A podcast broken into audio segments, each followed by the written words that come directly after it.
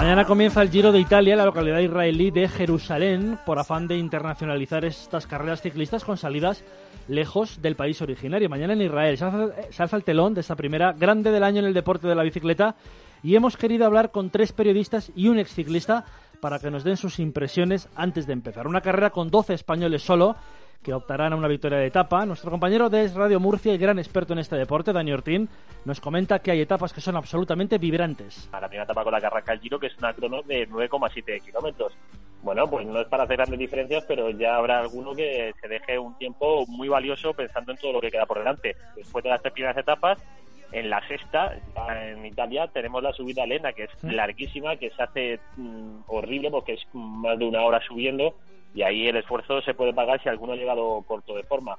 Y sobre todo yo me quedo con la decimocuarta, yo creo que la decimocuarta etapa para subir a final al Colán tiene que ser eh, brutal, tiene que ser la más bonita si hablamos de favoritos, tenemos que hablar de dos nombres claros: el ganador del año pasado, Tondo Molán, y el vencedor del Tour y la Vuelta 2017, Chris Froome. Así nos lo confirma nuestro compañero de Eurosport, Adrián García Roca. Con dos claros favoritos. Eh, uno es Chris Froome, por encima diría que de Tondo Molán, el vigente campeón, y el resto, pues los Thibaut Pinot, el canadiense Michael Booth, que puede ser la gran sorpresa y a ver cómo llega sobre todo Esteban Chávez que hace dos años ya estuvo a punto de ganar el Giro de Italia y tras un año y medio complicado de lesiones pues puede ser la otra gran pasada. Chris Froome, un hombre que debe estar en todas las ternas de favoritos, debe estar en todas las ternas de favoritos, aunque quizá un poco corto de forma. Álvaro Calleja es periodista y autor del libro Historias del Tour. Eh, está Froome, que al final, después de todos los problemas que, que ha tenido en este invierno, tras el no positivo de la Vuelta a España, creo que va a llegar con muchísimas ganas de demostrar lo que vale, lo que lleva demostrando durante los últimos años. Quizá llega un poquito corto de forma, pero con una carrera tan dura y con etapas tan, tan de montaña como las de Italia, eh, seguro que le va a venir bien ir un poquito eh, no pasado de forma. A estos dos nombres incluye otro que puede estar arriba, Dani Ortín, que cree que por piernas quien está mejor es Tondo Molán. Eh, yo por piernas creo que diría Molín. Por cabeza historial quizá te haría por Froome, que es la, hmm. digamos, la baza más obvia. Busca su tercera gran vuelta consecutiva ganada por etapas y sería sumar Tour, Vuelta y Giro, tener las tres grandes. Pero por corazón me gustaría inclinarme por el francés Thibaut Pinot. Lo veo más complicado, pero creo que estos tres nombres son los principales.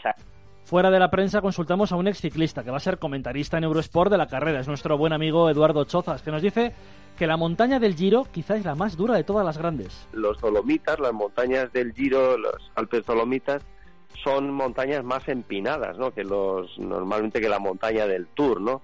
Salvo la Vuelta a España ahora que está metiendo caminos de más del 20%, eh, pues tiene realmente llegadas espectaculares. Este año también se sube el Foncolán, que es una subida que también tiene rampas de hasta el 20%. Quiero decir que sí que es verdad que la montaña del Giro de Italia en general, entre la inclinación que tiene y luego la longitud de sus puertos, se hace muy dura, ¿no? Yo diría que es la, más dura de las tres grandes, ¿no? La montaña que hay, sobre todo en la zona de los Dolomitas, Mañana con una madrina de lujo, Juanma, que no es, otro, no es otra que la modelo israelí Bar Rafaeli, comienza el Giro de Italia en Jerusalén. Habrá tres etapas en este país hasta la llegada a Sicilia el martes hay que disfrutar de esta gran carrera. A mí particularmente siempre me ha parecido la más bonita de ver por los paisajes que tiene. La verdad es que las montañas italianas y todas las ciudades que pasan siempre es lo más bonito. Y, y, por Bar Rafaeli también. por supuesto.